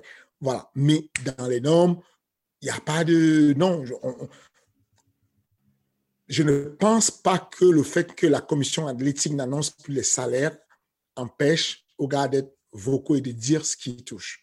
Vous avez vu euh, la série de gars de l'UFC sortis de l'UFC qu'on a signé sur Ares et qui avait annoncé très clairement dans les médias on touche beaucoup plus ce qu'on a touché à l'UFC. Le mec, il a fait quatre combats à l'UFC. Par déduction, s'il a commencé autour de 10 000, tu sais à quel moment il est sur 4 000. Quand il te dit j'ai touché le triple de ce que je touchais à l'UFC chez Ares, tu en déduis un peu ça, ça paye ce que ça a donné. Donc, on sait toujours à peu près ce que les gens touchent. Ce n'est pas très secret finalement. Si tu fais de l'extrapolation, tu arrives à peu près à quelque chose de juste. Et par rapport à nous, donc on va dire toi, moi, qui sont des, sommes toutes hein, des, des, illustres inconnus, un petit peu moins toi que moi bien évidemment, est-ce que ça te pose problème ça que les gens soient au courant des salaires des sportifs? Moi j'ai une double culture dessus. La, la racine française veut qu'on soit un peu timide dessus et qu'on soit mal à l'aise dessus, euh, ça ne me gêne pas. Voilà quoi, je, je c'est pas un problème, ça ne me met pas mal à l'aise de, de, de, de, dire euh, ce que je touche ou euh, voilà quoi. Mais je sais que dans le pays où on est, ça fait insolent, ça fait ça fait euh, voyeur de, de, de, connaître ce que l'autre touche. Mm, voilà. Personnellement, je vous le dis honnêtement, euh, ça ne me gêne pas. J'en parle de manière tranquille. Euh, je, je, pense que la dernière fois, c'était Rost qui était avec nous à Vegas et j'avais une discussion très transparente devant Ross sur ce qui était des sous en disant je, je, jouais mon rôle de manager. Et donc, je, donnais un conseil simple à, à, Cyril en disant, enfin, il y a des gens qui te diront, qui te donneront des conseils en te disant euh, euh, de dire euh, non, toi, tu n'es pas là pour l'argent, toi, tu n'es pas là pour le titre, tu machin. Mais c'est un langage qui, ne va pas t'aider pour mettre ta fille à l'abri du besoin. je suis assez pragmatique. Mon rôle, c'est de me débrouiller pour que tu gagnes, le plus d'argent possible avec le moins de dommages possible. Et pour gagner cet argent, il faut aller sur le titre.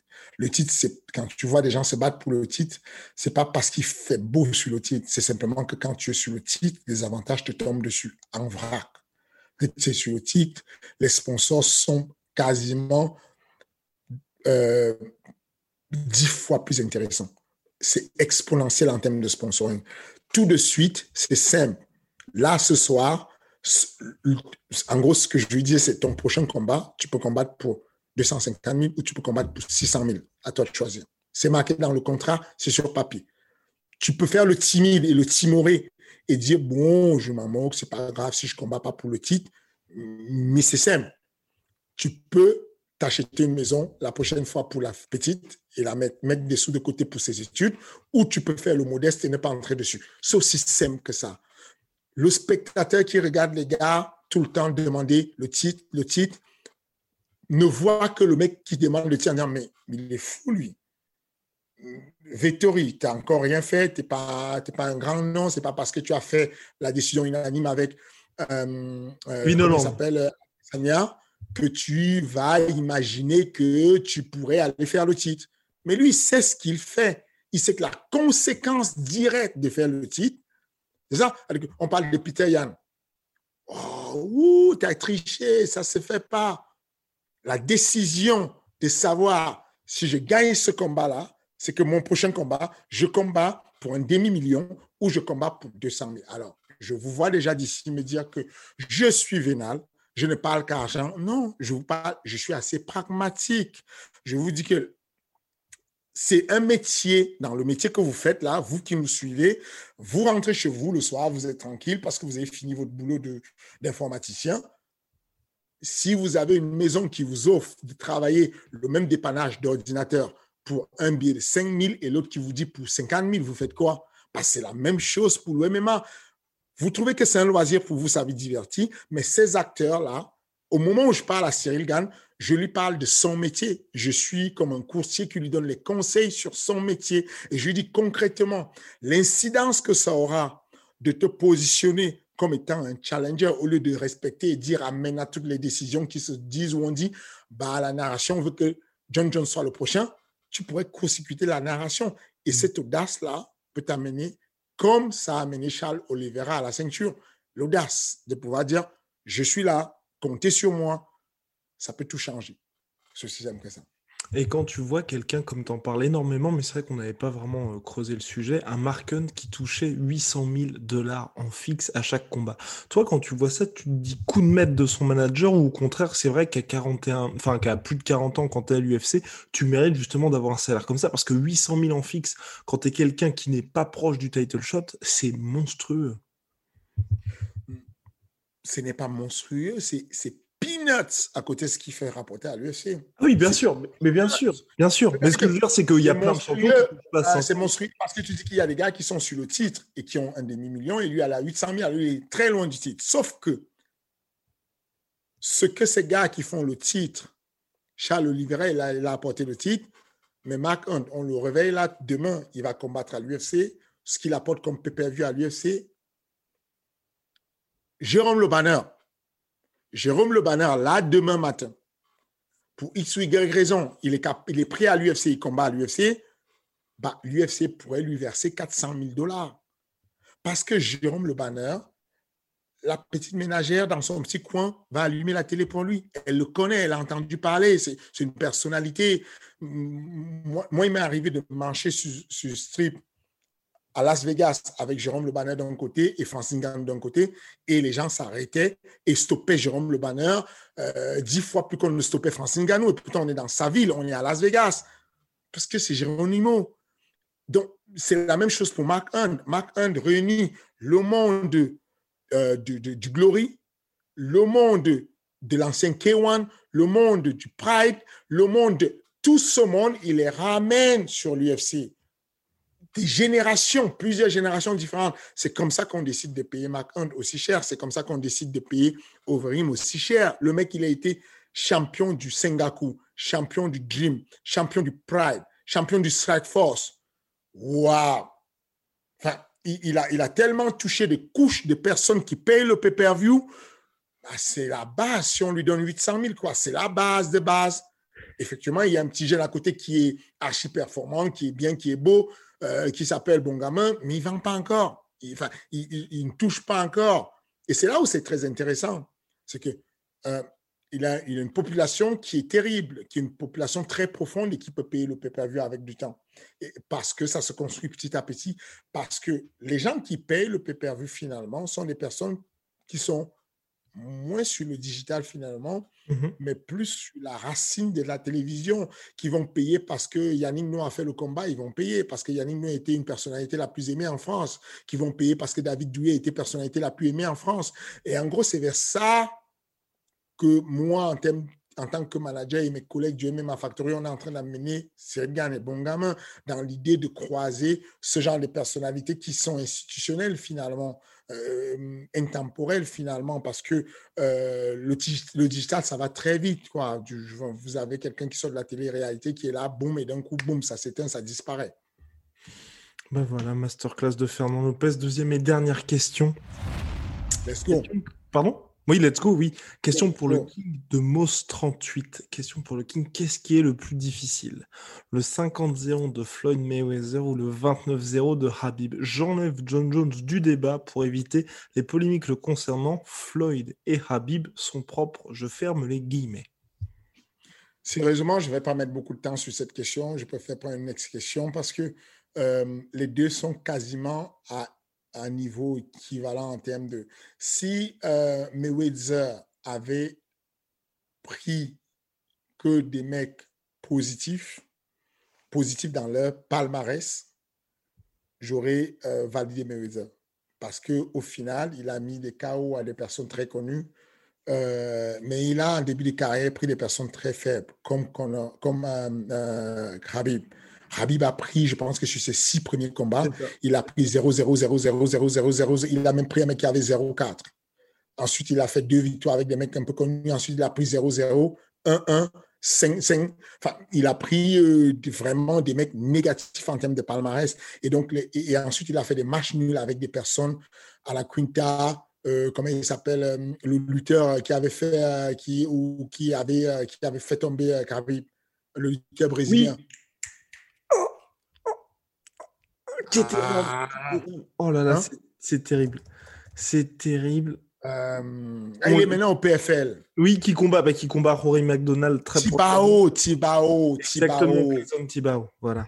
Gleison Tibao, il a fait match nul avec Gleison Tibao, il a fait match nul avec... Enfin, voilà quoi, si tu veux, c'est 29-0, mais en vérité, si tu enlèves les, les, les palmarès archi négatifs, je pense qu'on est à 15-0 par là, tu vois, mmh. Et puis du côté de, de, de, de, et du côté de Mayweather, au début, ça a été vraiment de la construction. Si les, si les boxeurs, si les gens regardaient sérieusement le BoxRec, qui est l'application, qui est la bande de données où on a les, les, palmarès des boxeurs, ils verraient que Tony Yoka s'en sort très bien. Parce que euh, on critique beaucoup Tony Yoka comme quoi il prend des pommes de terre, mais franchement, Mayweather a pris pas mal de pommes de terre en début de carrière.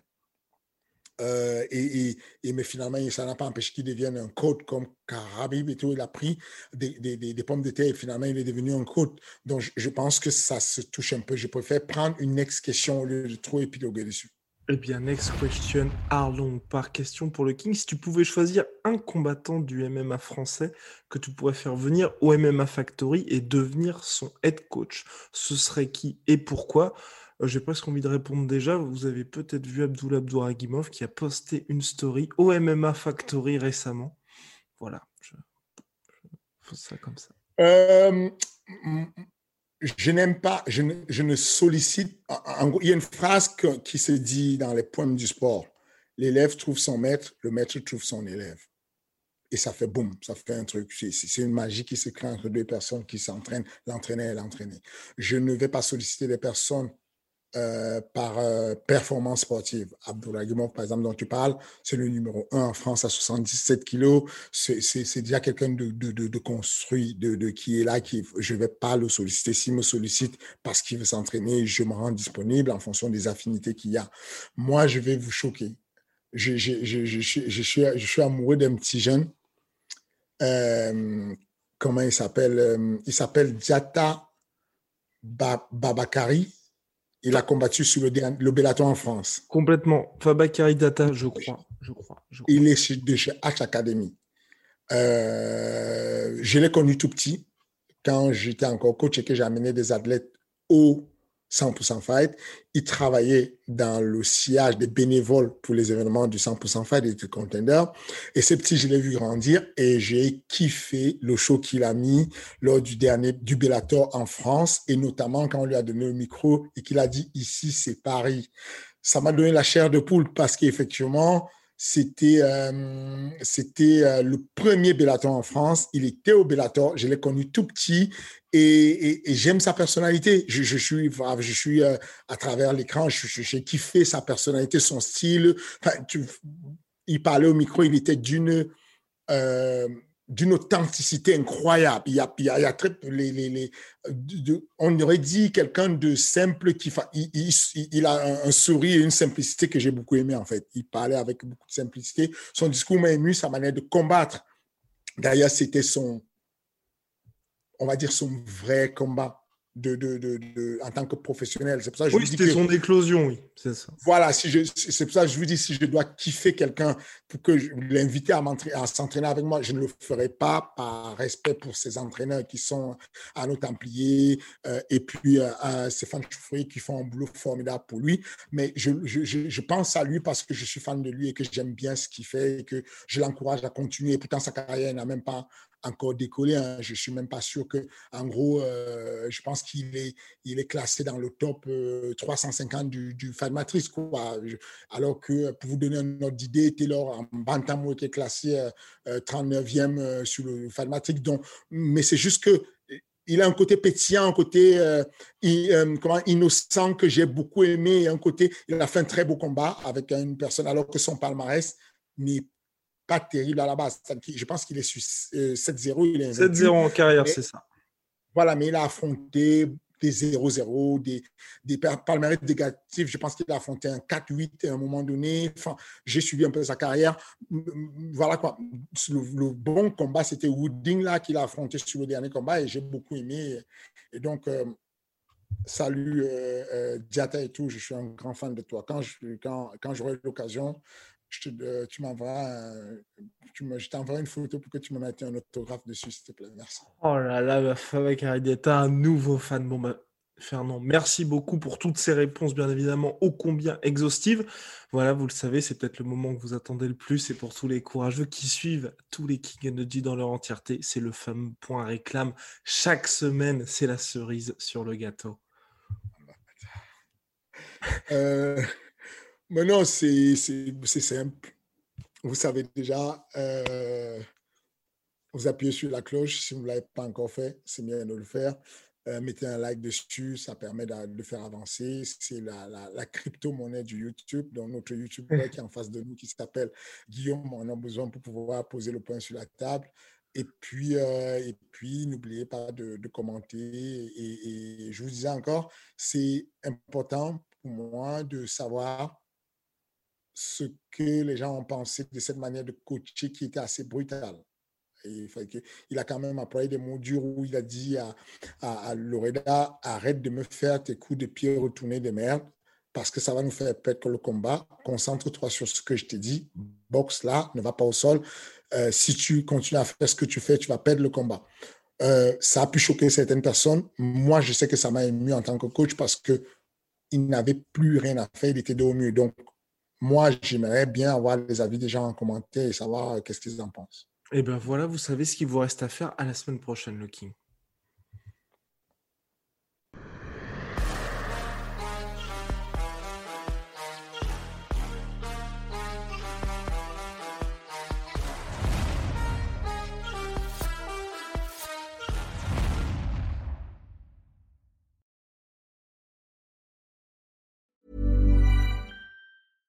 Hey, it's Paige DeSorbo from Giggly Squad. High quality fashion without the price tag. Say hello to Quince. I'm snagging high-end essentials like cozy cashmere sweaters, sleek leather jackets, fine jewelry, and so much more. With Quince being 50 to 80% less than similar brands. And they partner with factories that prioritize safe, ethical, and responsible manufacturing. I love that. Luxury quality within reach. Go to quince.com slash style to get free shipping and 365 day returns on your next order. Quince.com slash style.